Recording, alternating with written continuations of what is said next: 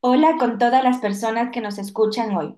Muchas gracias por acompañarnos en un nuevo episodio de Rascacielos. Yo soy Isa Espinosa y el día de hoy me acompaña desde Colombia la educadora Karen Franco, a quien tuve el gusto de conocer en el 2022 en Países Bajos, ya que ambas ganamos una beca del Centro Ana Frank para asistir al Seminario Internacional para Educadores sobre Pedagogía de la Memoria y hoy vamos a conversar con ella en el marco del Día Internacional de la Educación. Karen, bienvenida, qué gusto tenerte aquí. Hola Isa y hola a todos tu, tu audiencia. Eh, te agradezco un montón por esta invitación. Estoy muy contenta y muy eh, alegre de, compartir estos saberes contigo y, y con todos los que nos escuchan. Muchas gracias a ti, Karen, realmente por darnos este espacio. Eh, queremos conversar contigo, como ya lo había dicho, respecto del Día Internacional de la Educación, pero antes también queremos conocerte a ti, que nos cuentes un poco sobre quién es Karen Franco como persona, como educadora y sobre todo nos encantaría que nos cuentes cómo nació esta vocación que tienes por educar. Una vocación que tú la tenías desde muy pequeña, tú desde pequeña decías, yo quiero ser profesora, quiero ser educadora. ¿O crees que en el camino fuiste descubriendo esta vocación o que la vocación te descubrió a ti?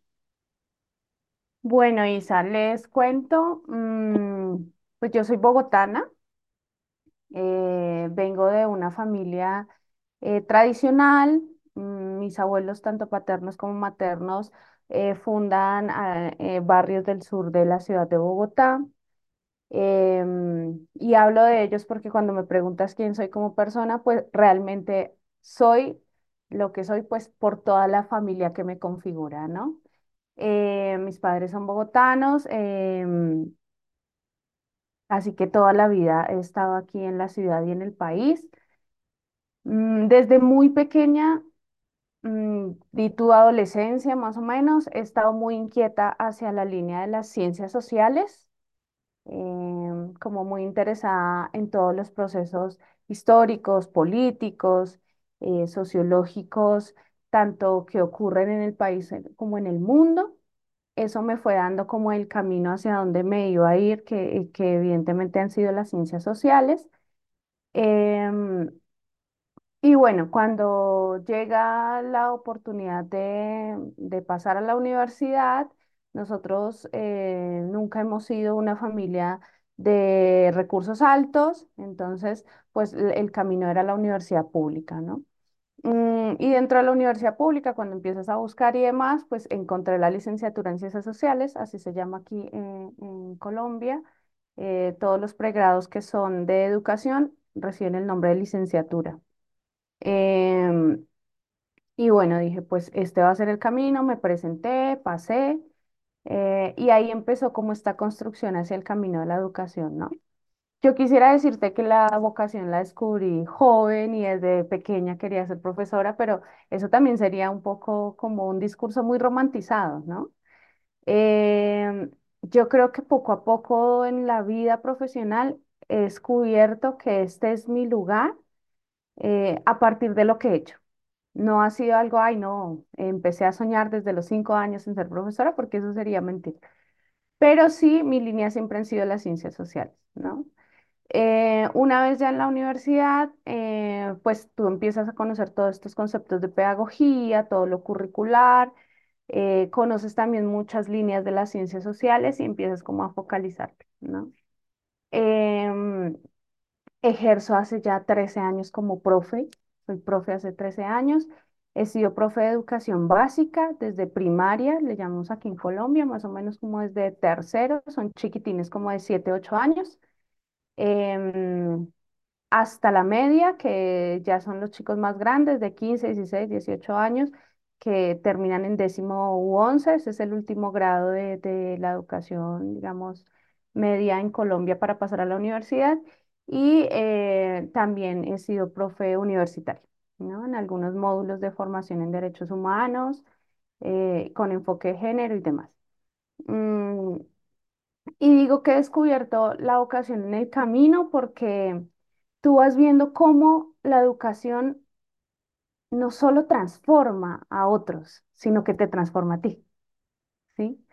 Entonces tú dices, bueno, ¿cuál es el valor de un educador? Y hay muchos que te van a vender la historia que los educadores son los superhéroes, ¿no? Los salvadores del universo. Y no, no es real.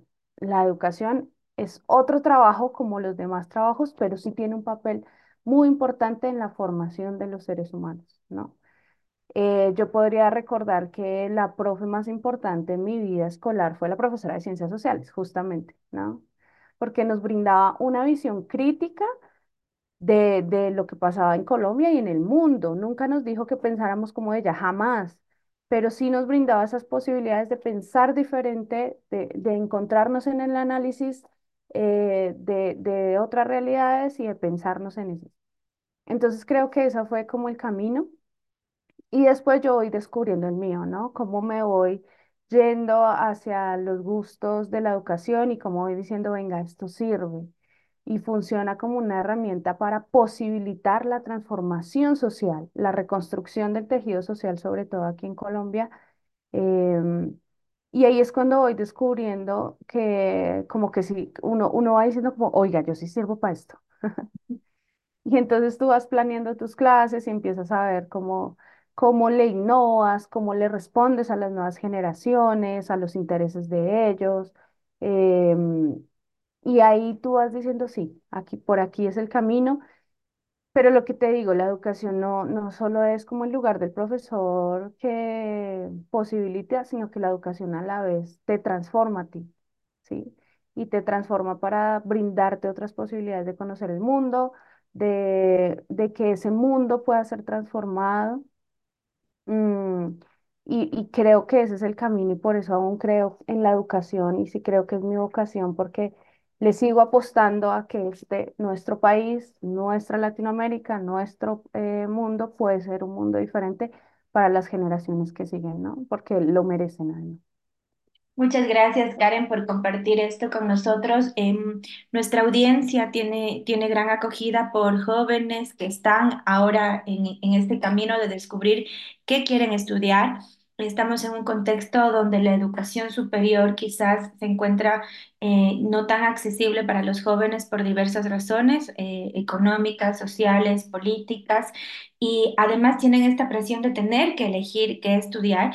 Y me encanta la sinceridad que, con la que nos cuentas de que está bien si tú no sabes qué quieres ser cuando eres pequeño, cuando tienes 10 11 12 años, está muy bien que no sepas, pero tienes que hacer esta búsqueda que tú hiciste, ver eh, te inclinaste por lo que te gustaba más, como nos cuentas, las ciencias sociales, y a partir de ahí hiciste una búsqueda, una investigación y descubriste qué estudiar, ¿no? Me parece muy, muy interesante eso para las personas que nos escuchan.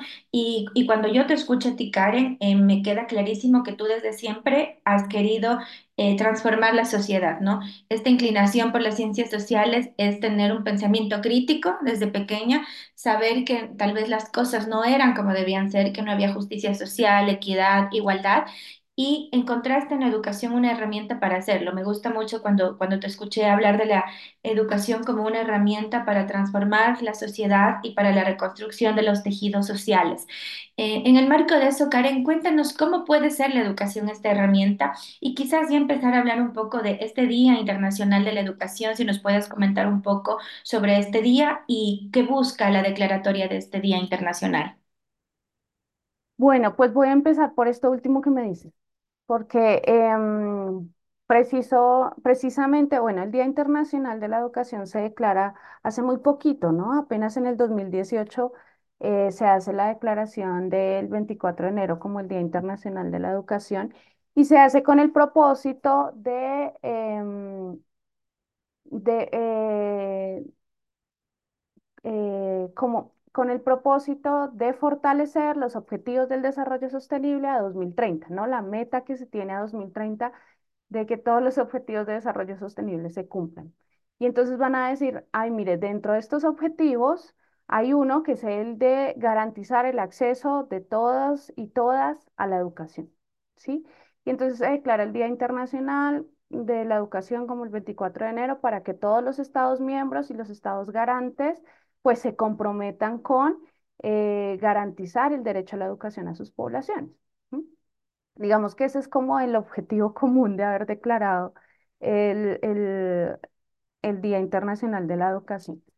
Y este 24 de enero, el propósito o como el lema que adoptó la- las Naciones Unidas para este 24 de enero es la educación como posibilitante de la paz y el desarrollo.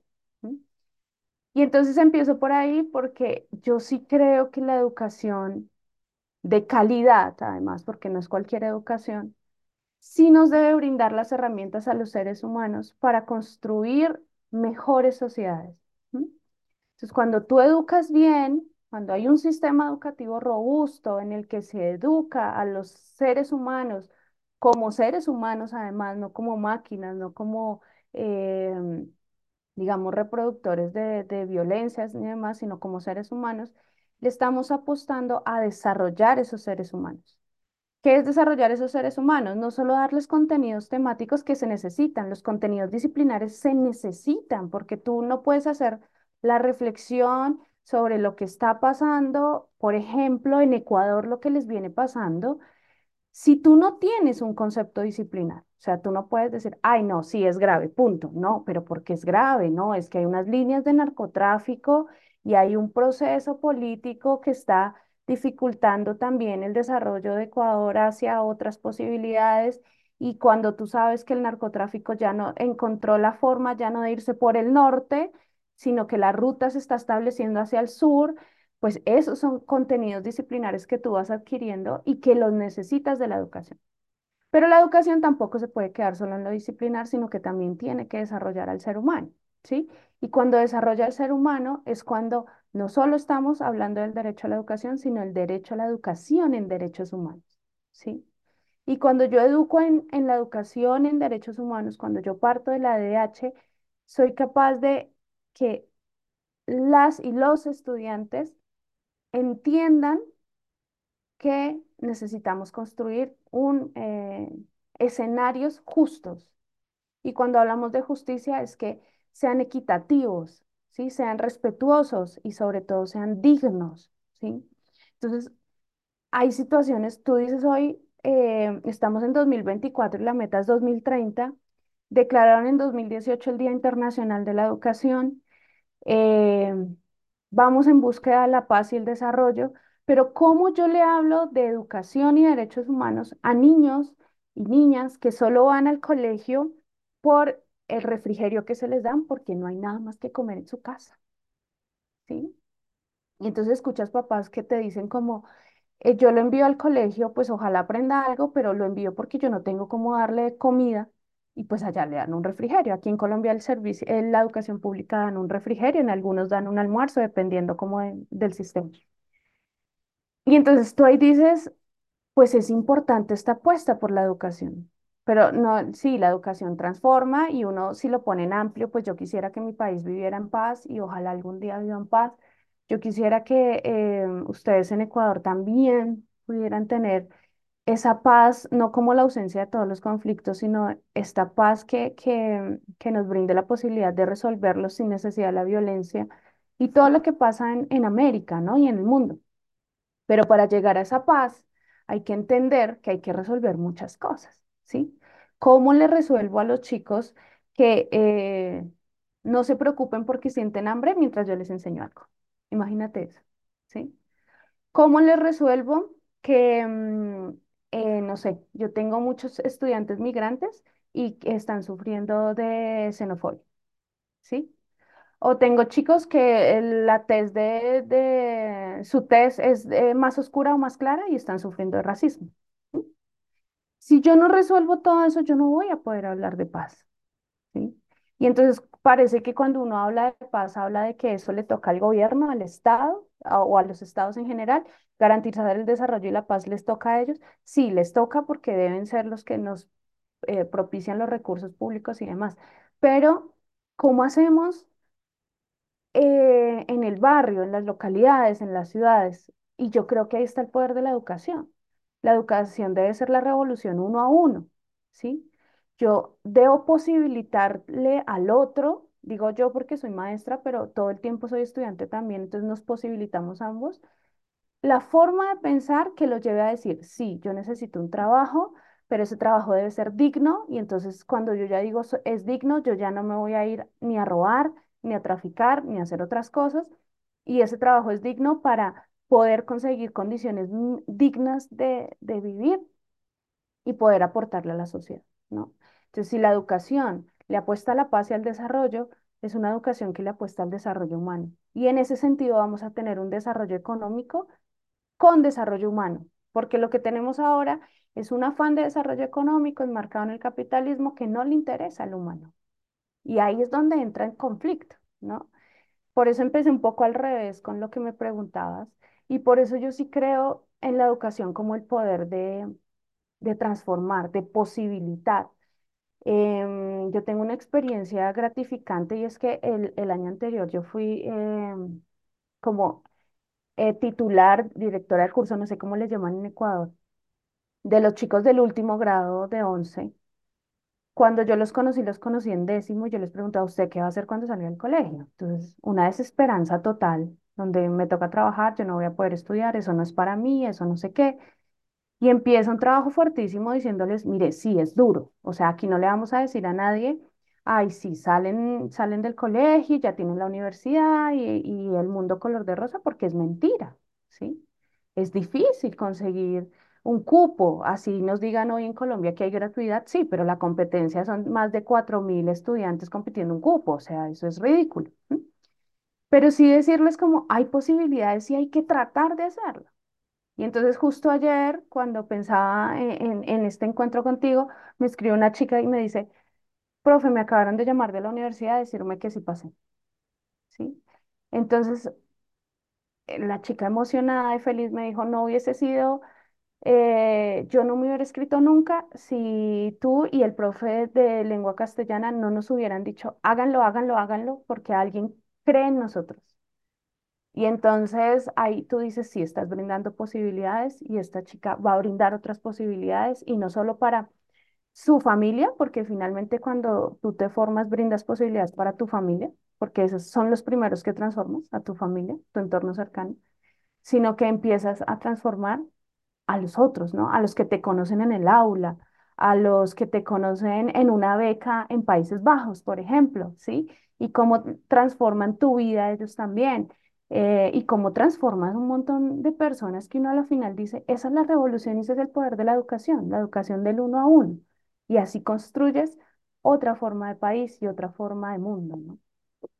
Me encanta todo lo que nos compartes, Karen, muchos puntos que conversar. Eh, esta idea de la educación, del impacto, de la transformación uno a uno, me parece súper revolucionaria porque a veces se piensa que solo puedes hacer cosas desde un espacio, que si no estás en un espacio importante, político, de toma de decisiones, no puedes hacer nada. Y eso es mentira, porque cuando estás en este espacio quizás solo estás detrás de un escritorio, pero no estás en los territorios donde las cosas pasan y me encanta todo lo que nos has comentado y quiero empezar por algo que, que me venía a la mente cuando te escuchaba, porque cuando uno es educador, uno no puede ser ni imparcial ni indiferente. Como tú lo dices bien, yo no puedo empezar a hablar de derechos para personas que quizás no ejercen sus derechos, que no, sus padres no ejercen su derecho al trabajo, a la seguridad social, a la vivienda, a la alimentación de calidad, además, etcétera, porque sería venderles una nube que no, que no existe, ¿no?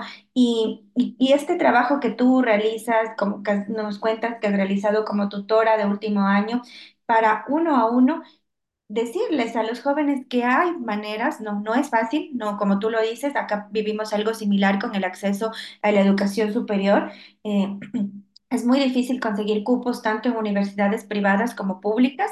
Eh, los jóvenes eh, realmente enfrentan una situación bastante compleja, no solamente por el tema de acceso, sino como te decía también económica, social, política.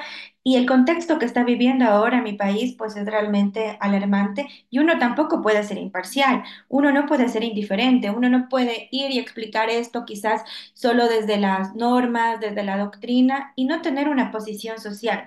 Hay una frase que a mí me gusta mucho, que la vi en algún post en el marco de un paro nacional o de una protesta nacional que hubo hace algún tiempo aquí en Ecuador y ser docente y no luchar es una contradicción. Porque es eso, la educación no puede ser imparcial y no puede ser indiferente a lo que pasa.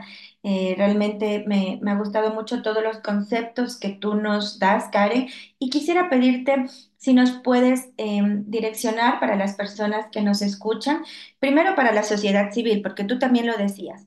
Esto, sí, es el gobierno quien tiene que dar recursos, es el gobierno quien tiene que resolver el problema pero también la educación no es solo la formalizada, sino también es la educación barrial, la comunitaria. Entonces, ¿qué podemos hacer como sociedad civil y como personas que nos interesan estos temas, que sabemos que tenemos que hacer algo para lograr eh, el ejercicio de derechos, la paz, la equidad, la transformación social? ¿Qué podemos hacer quizás desde nuestras comunidades eh, para apoyar a jóvenes que están en estas situaciones sociales eh, difíciles? Mira, yo creo que un, un actor fundamental aquí en esto que tú me preguntas es la escuela. Yo siento un poco viendo a la escuela que la escuela se está volviendo a política y es una crítica muy fuerte, ¿no? Entonces la escuela está dejando de formar eh, ciudadanos sujetos políticos mm, para, para dedicarse a, a desentenderse del tema transformador que cumple como, como escuela. Entonces yo sí creo que el primero, el primero, el primer actor que debe em, que debe ponerse como en el trabajo es la escuela, pero la escuela entendida no como las aulas donde se encuentra eh, las y los docentes con las y los estudiantes, sino la escuela entendida como comunidad educativa. Cuando yo entiendo la escuela como comunidad educativa, estoy llamando no solo a los docentes, a, los estudiantes, a las directivas, al, guarda de seguridad, a las señoras que, de servicios generales, sino que estoy llamando a los papás y estoy llamando a papás, mamás, cuidadores, cuidadoras, estoy llamando también a los vecinos, estoy llamando a los señores de la tienda de la esquina, de todos, a decirles, somos comunidad educativa. Y como comunidad educativa deberíamos generar este proceso de proyecto de formación, ¿sí? Porque muchas veces tú dices, ¿yo qué hago formando al niño en derechos cuando llega a su casa y es violentado? ¿sí? O cuando llega a su casa y no tiene quien lo cuide. Eh, cuando de pronto en su casa habla sobre política y nadie le entiende. O no sé, sus papás son conservadores el chico está teniendo otra mirada frente a lo que está aprendiendo y demás, y se generan como esos, esas discusiones ya muy conflictivas, em, digamos, un, un conflictos ya no, no, no de, de construcción, sino más bien de deconstrucción Em, y entonces, ¿tú cómo haces? Pues hay que llamar a la comunidad educativa, hay que decirles, todos somos escuela y todos tenemos que aprender, ¿sí?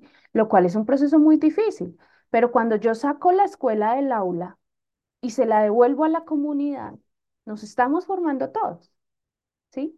Entonces hay procesos muy bonitos y muy interesantes en Colombia, bueno, en Bogotá, que son como eh, referentes a memorias barriales, por ejemplo. Sí, entonces, ¿cómo voy rescatando a la comunidad educativa? ¿Cómo vuelvo a llamarlos y a decirles, hey, estamos todos aquí? Ahora, si hay algo que uno no puede desconocer, es que eh, yo digo, mire, tenemos que entender nuestro papel en la sociedad, ¿sí? Y hay muchas personas que te van a decir que su vida es trabajar, comer, trabajar, comer, trabajar, comer, nada más, ¿no? Como hay otros que te van a decir, bueno, yo sí quiero intentar esta revolución del uno a uno. Y ahí es donde vas, ¿no? Sin desconocer que el Estado, el gobierno debe cumplir funciones. Y eso también te genera eh, un proceso de reflexión crítica. Yo no puedo quitarle el peso a lo que debe cumplir políticamente y económicamente el Estado. Pero tampoco me puedo quedar esperando que todo lo resuelva. Entonces, hay que ir en la marcha como esa transposición de cosas, ¿no? No se garantiza, pero estoy tratando de generar una reflexión frente a cómo se puede hacer para garantizar.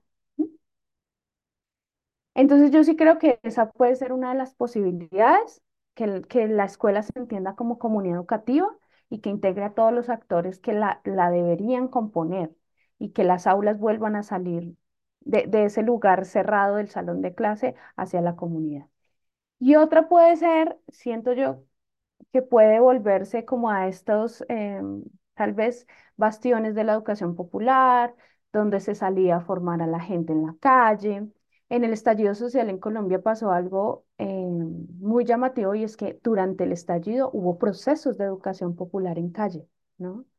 Y entonces salían los estudiantes universitarios, los profes universitarios, los profes de colegio, incluso chicos de colegio, a enseñarle a la gente por qué estaba dándose el estallido y qué era lo que no estaba bien. Y entonces se hacían unas ollas comunitarias, la gente comía y, y además de comer se formaban, hablaban de derechos humanos, hablaban de la comunidad. eh, y esos intentos también son válidos, ¿no? Volver a lo comunitario. Yo sí creo que hay que volver a lo comunitario. em, pero digamos que uno de los errores es que uno dice, ay, lo comunitario, entonces sábado 10 de la mañana los esperamos. Pues hay gente que tiene que trabajar, Exacto. ¿sí? Y, y, y yo no voy a decir, ay, si yo me quiero ir a formar y dejo de trabajar, ent- entonces, ¿cómo voy a comer? ¿No? ¿Cómo pago el alquiler? Bueno, lo que sea. Entonces, yo siento que hay que buscar las estrategias. Una estrategia que a mí me parece fabulosa es un podcast como el que tú haces. Porque entonces yo le puedo decir al señor, ay, bueno, no puede venir, está bien, pero le envío este enlace y entonces si usted puede, escúchelo cuando tenga internet o cuando vaya en el transporte público, si tiene internet, bueno, ¿sí? Em, o le envío un pequeño escrito, léalo. Digamos que buscar medios para incentivar como que la, eh, los conocimientos los vayamos adquiriendo todos en diferente medida y eso pueda formarnos a todos y entender la importancia de que todos contribuyamos a mejores posibilidades de vida digna. Me encanta todo lo que dices, Karen. Realmente creo que implica una transformación del sistema educativo, ¿no? Que, el sistema educativo se transforme y vea ese sentir colectivo como, como la educación, pero también es una transformación personal, porque yo siento que pasa mucho, yo lo siento mucho en mi país y sobre todo en mi ciudad, eh, como que las personas vivimos... eh, en los afanes y en los apuros diarios, que los entiendo porque todos los pasamos, pero nos olvidamos de pensar en colectivo, en comunidad.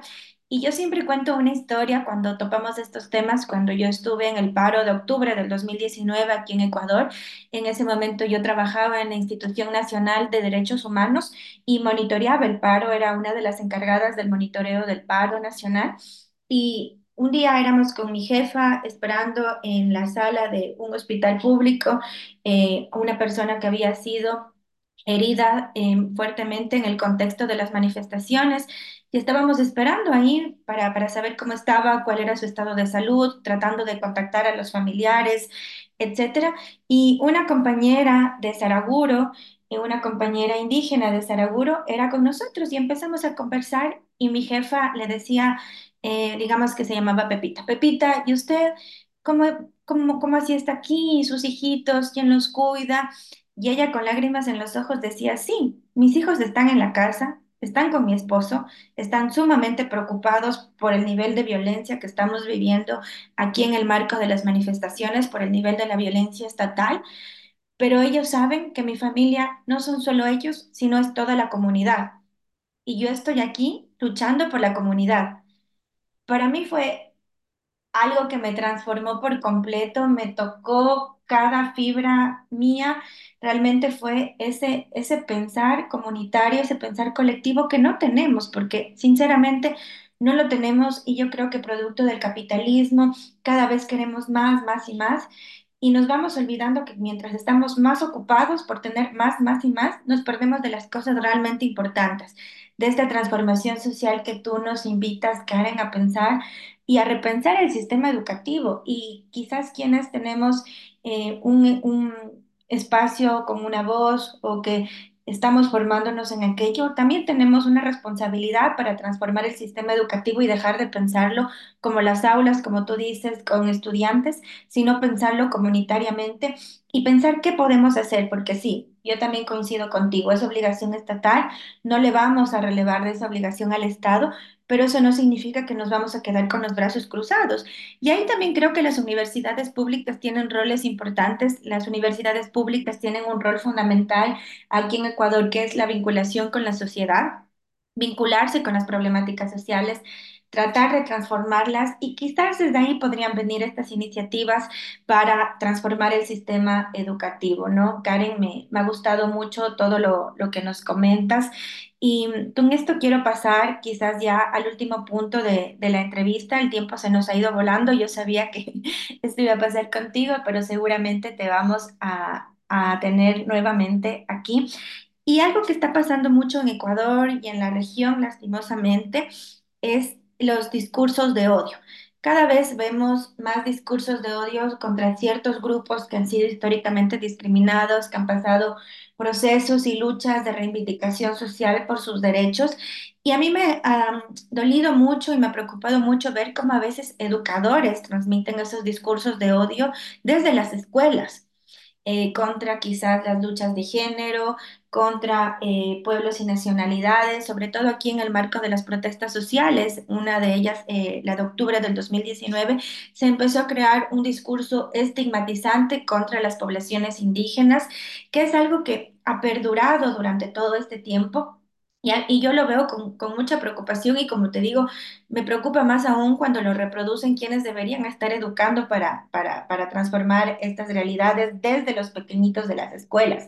Entonces, me gustaría preguntarte, Karen, ¿cuál es el papel de los educadores, de los docentes en la lucha contra estos discursos del odio? ¿Qué podemos hacer desde las aulas y cómo podemos también evitar que quizás educadores que no han tenido esta conciencia social transmitan estos discursos de odio a nuestros más pequeños?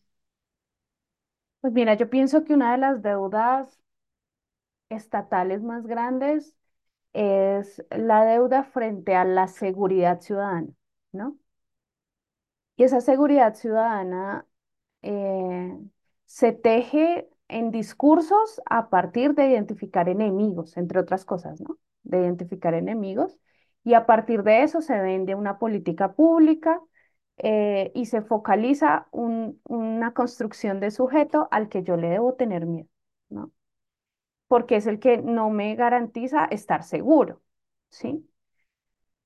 Y ese tejido de, de, de lo que no me garantiza estar seguro está produciendo, entre otras cosas, estos problemas em, de discriminación, ¿no? Frente al otro que es diferente y que implica algún, eh, eh, que implica que yo tenga que moverme del lugar que siempre he estado para pensar en una diferencia y eso me genera inseguridad y eso me genera inestabilidad y eso lo aprovecha muy bien los medios de comunicación en la legitimidad de un discurso político, ¿no?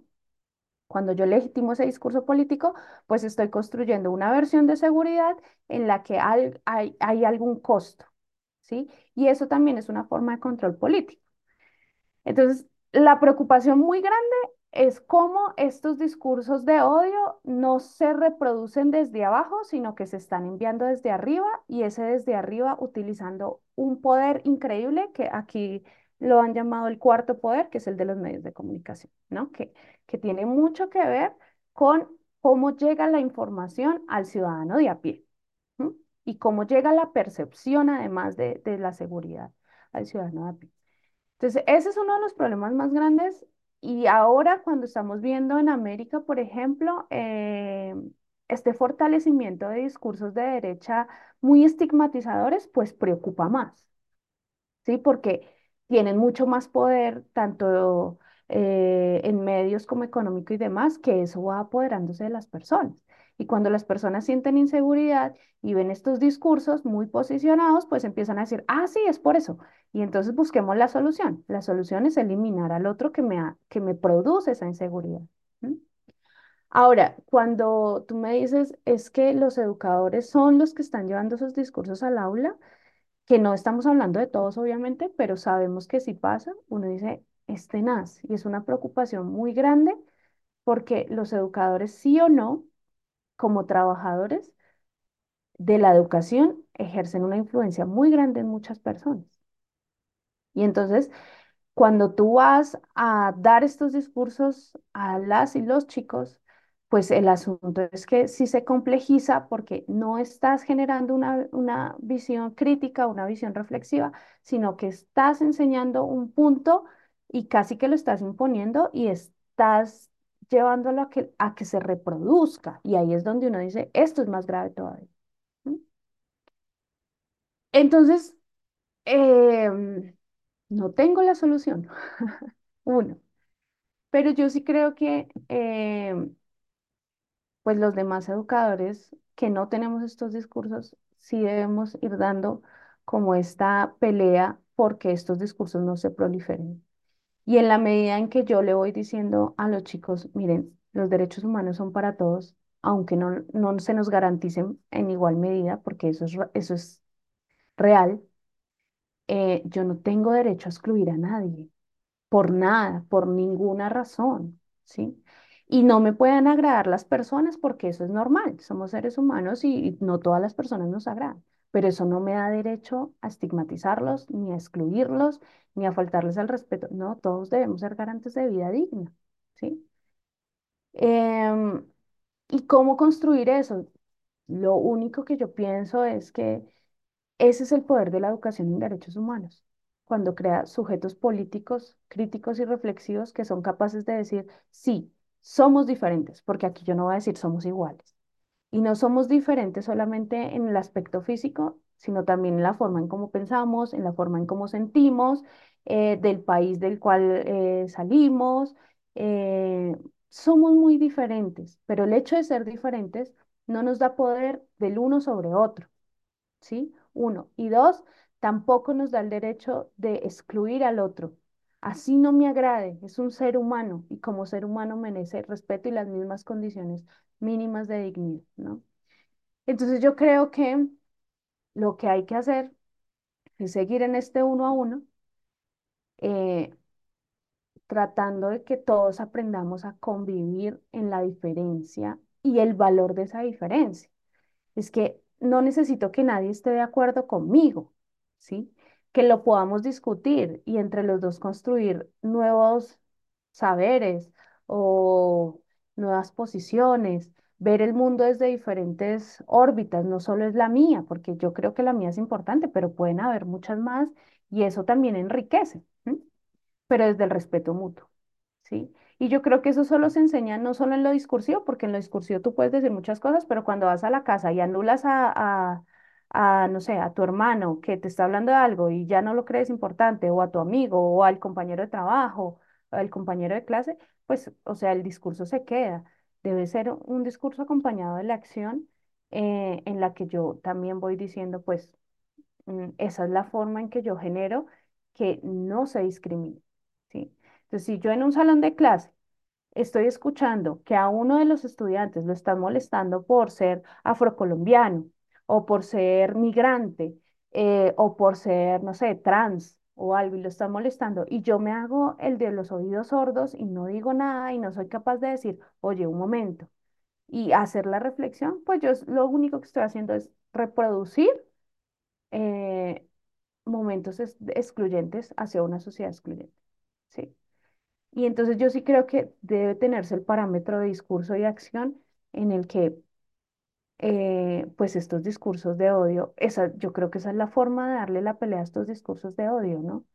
Que son muy peligrosos además, no solo por lo que reproducen, sino por lo que tienen detrás. Hay discursos de odio con una maquinaria en la que si, te, si se encuentran contigo, tú puedes ser eh, no sé, víctima de algún atentado, tampoco lo vamos a desconocer.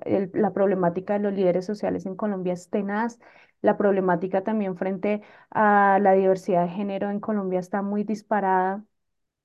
eh, y entonces uno encuentra en las estadísticas asesinatos a los líderes sociales, asesinatos a, a la población trans, LGBTIQ, y uno dice, bueno, hay que tener también cuidado, ¿no? Entonces, es, es tratar de llevar el discurso y la acción, que sea una, un discurso y una acción coherente desde el cuidado, el autocuidado también, pero, pero seguir haciéndolo, porque si yo digo, si me gana el miedo porque me pueden hacer algo, por, sí, me tengo que cuidar, pero si me gana el miedo voy a seguir que se reproduzca, o sea, voy a seguir permitiendo que se reproduzca y ahí es donde yo creo que uno tiene que tomar armas, tomar posición y también cuidarse, obviamente, pero, pero ser un agente que no permita la reproducción de estos discursos, ¿no?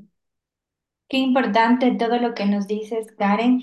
Realmente qué importante poder cuestionarnos, ¿no? Cuestionarnos eh, todas las personas y más aún quienes ejercemos este rol de educadores, entender la responsabilidad del rol, cuestionarnos y cuestionarnos también con, con amor, ¿no? Eh, cuestionarnos con este autocuidado que tú dices, despertar no ser indiferentes, creo que eso es algo que, que, necesitamos actuar ya en nuestros países, en nuestra región, para luchar contra estos discursos de odio, no ser indiferentes, no ser imparciales, saber que como educadores no podemos serlo. Y como tú nos decías al inicio de esta entrevista, entender el rol que tenemos para educar, no solo desde lo disciplinar, dotado de contenido de lo que pasa actualmente en nuestros países, en la región y en el mundo, sino educar para este desarrollo humano para esta educación pa- con enfoque de derechos humanos, de cultura de paz, de equidad.